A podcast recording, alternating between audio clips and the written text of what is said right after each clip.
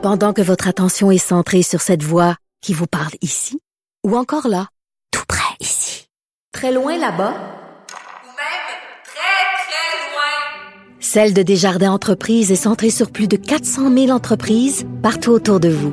Depuis plus de 120 ans, nos équipes dédiées accompagnent les entrepreneurs d'ici à chaque étape pour qu'ils puissent rester centrés sur ce qui compte, la croissance de leur entreprise. Alors, je suis en présence de Carlos Letao dans euh, mon bureau, dans mon bureau studio. Bonjour. Bonjour. Alors, qu'est-ce que ça vous fait de vous qui étiez ministre des Finances de ne pas déposer? Et qu'auriez-vous fait demain si vous aviez déposé donc un budget? C'est toujours une, occasion très, euh, très spéciale pour un ministre des Finances de déposer un budget. Et comme vous savez, euh, il travaille sur ça depuis déjà un certain temps. Donc, le budget n'a pas été fait hier. Euh, ça a déjà été préparé depuis quelques semaines, quelques mois même. cependant, ce que je ferais moi, si, si j'étais là, demain, j'annoncerais la création d'une provision pour éventualité très bien garnie à la hauteur de 1 milliard de dollars on peut le faire, on a les moyens de le faire et on doit le faire. Parce que l'incertitude liée au coronavirus est vraiment euh, préoccupante. Euh, et donc, pour calmer les marchés, pour calmer les agents économiques et pour calmer la population, pour rassurer la population plutôt, je pense que ce serait euh, très utile que le gouvernement annonce la création de cette provision pour éventualité. Vous qui êtes prévisionniste de métier, est-ce que le coronavirus, c'est le déclencheur de la fameuse crise économique qu'on attend depuis la dernière, depuis 2008? Écoutez, ça pourrait l'être. Je ne suis pas en train de vous dire que ça va, être le cas. Je ne sais pas. Vraiment, il n'y a personne qui, le sait. Mais quand on voit les, décisions prises récemment euh, par la Réserve fédérale américaine le 3 mars, la Banque du Canada le 4 mars, une réduction rapide des taux d'intérêt, quand même 50 points de base. Et M. Paulos avait très bien dit que ce virus a le potentiel de créer un choc économique euh, négatif substantiel, a le potentiel. Euh, alors, si ce potentiel de choc économique existe, le gouvernement, d'une façon euh, de prudence, doit se donner les moyens de, de, faire face à ça. Et la meilleure façon, c'est en annonçant une provision pour éventualité de 1 milliard de dollars oui, on y reviendra pour l'utilité de, ça, mais est-ce que dans le passé, c'est déjà arrivé qu'un qu'une espèce, de, espèce de pandémie ou un fait lié à la santé globale ait produit une crise ou une perturbation économique importante? Euh, la dernière fois, c'était en 2003, je pense, le, le, le SRAS on avait vu à ce moment-là euh, que oui, ça, techniquement, ça avait même créé une récession. Pendant deux trimestres, le PIB canadien euh, était, était négatif. Ça n'a pas duré longtemps, mais quand même. Euh, et ça avait aussi généré beaucoup, beaucoup, beaucoup d'incertitudes et même une certaine panique, parce que le SRAS était moins contagieux que le COVID-19, mais beaucoup plus sérieux en termes de, mortalité, etc. Donc oui, on avait vu ça en 2003 avec le SRAS. Et c'est un peu le guide qu'on a maintenant euh, c'est les, conséquences, les effets du, SRAS vis-à-vis les effets potentiels du, du COVID-19. Pourquoi, euh, pour revenir à la réserve pour éventualité, pourquoi mettre ça de côté, alors qu'on a déjà beaucoup de surplus de côté, on a aussi cette fameuse euh, réserve là qui qui est pas d'un compte de banque comme tel, comme qu'on a même le fonds de génération. Donc pourquoi en mettre un milliard en plus de côté? Écoutez, euh, nous avons au, Québec depuis, depuis très longtemps, euh, dans plusieurs budgets, euh, même avant moi, on avait toujours une, une, provision pour éventualité. 100 millions, 200 millions, c'était dans cet ordre de grandeur-là.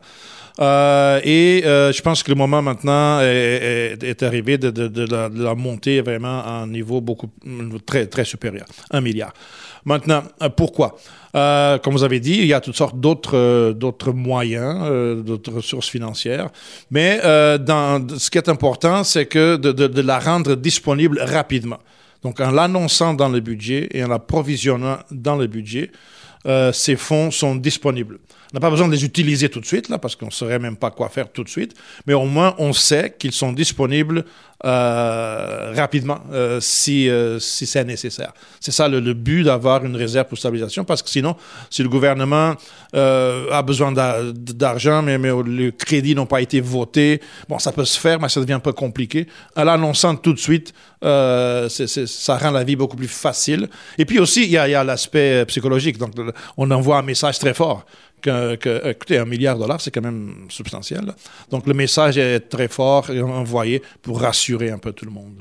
Ça servirait à quoi à court terme? Est-ce que ce serait pour compenser ou pour lancer de nouveaux travaux à la, à la keynésienne, la, méthode keynésienne? Vous avez raison. Euh, euh, la méthode keynésienne, dans ce contexte-ci, serait peut-être pas la meilleure parce que si en effet euh, il y a un, choc négatif dans le langage des banques centrales, c'est pas tout à fait une récession normale. C'est pas que la demande globale se soit affaissée et donc gouvernement dépense pour compenser une baisse de la demande, c'est plutôt euh, un choc de l'offre, euh, supply shock, euh, parce que la production est interrompue.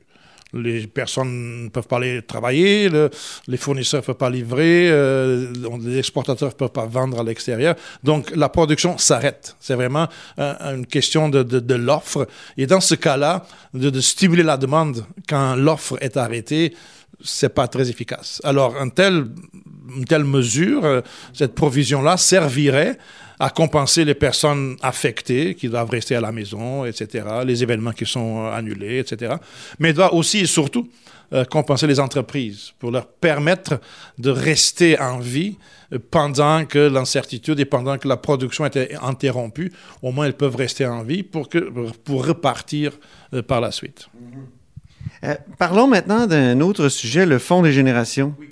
Alors, euh, il y a plusieurs observateurs intellectuels, euh, universitaires qui disent que, bon, mais le fonds a, fait ce qu'il avait à faire, a, fait donc euh, a réussi à, à, baisser le ratio dette PIB au Québec. Maintenant, que fait-on de ce 9 j'ai entendu 9 ou 12 milliards euh, qu'est-ce qu'on fait avec ça? Gaétan Barrette a suggéré une espèce de fonds pour la santé, réinvestir en santé. Vous vous privilégiez quoi? Je privilégierais bon trois choses.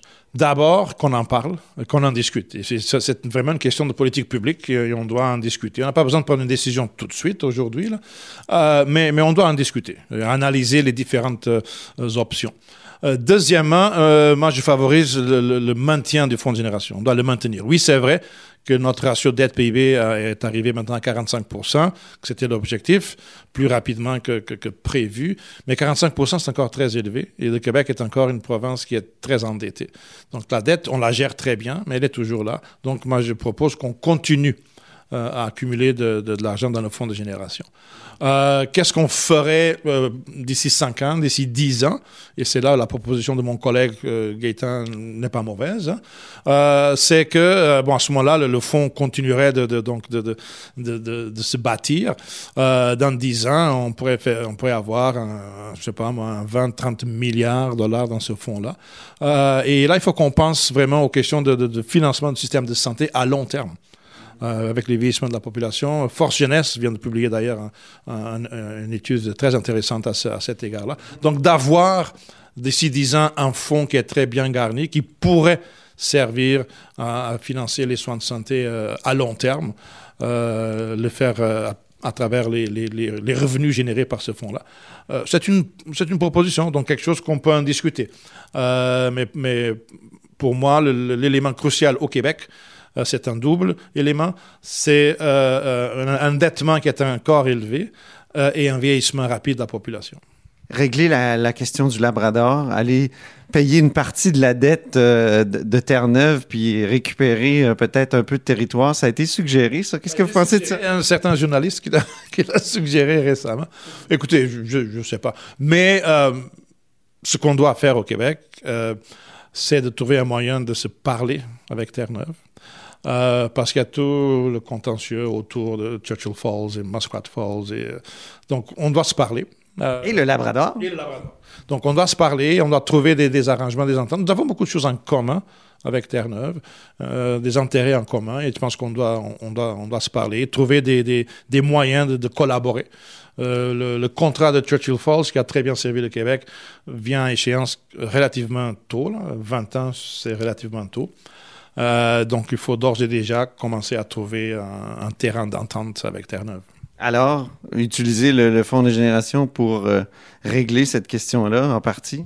Moi, je ne le ferai pas comme ça. Mais, mais ça se discute. Ça se discute. Moi, je, je garderai le fonds de génération pour euh, éventuellement faire face au coût du vieillissement de la population. Très bien. Merci beaucoup, Carlos Saint-Or. Merci à vous. Merci.